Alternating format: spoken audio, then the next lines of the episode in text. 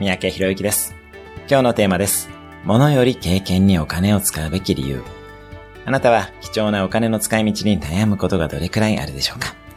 また何か高価なものを買ったり旅行に出かけるときに本当にこれでいいのかと迷うことはないでしょうか自己投資の大切さなどは別途お話ししたいと思いますが、今日は物か経験で迷ったら経験を取るべきだということをお伝えします。なぜかというと、経験こそが人生を豊かにするもので、目には見えないけれど、自分の心に一生残して持ち歩けるものだからです。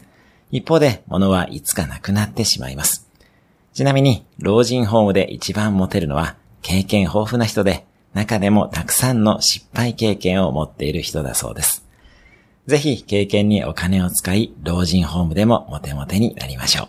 今日も素敵な一日を。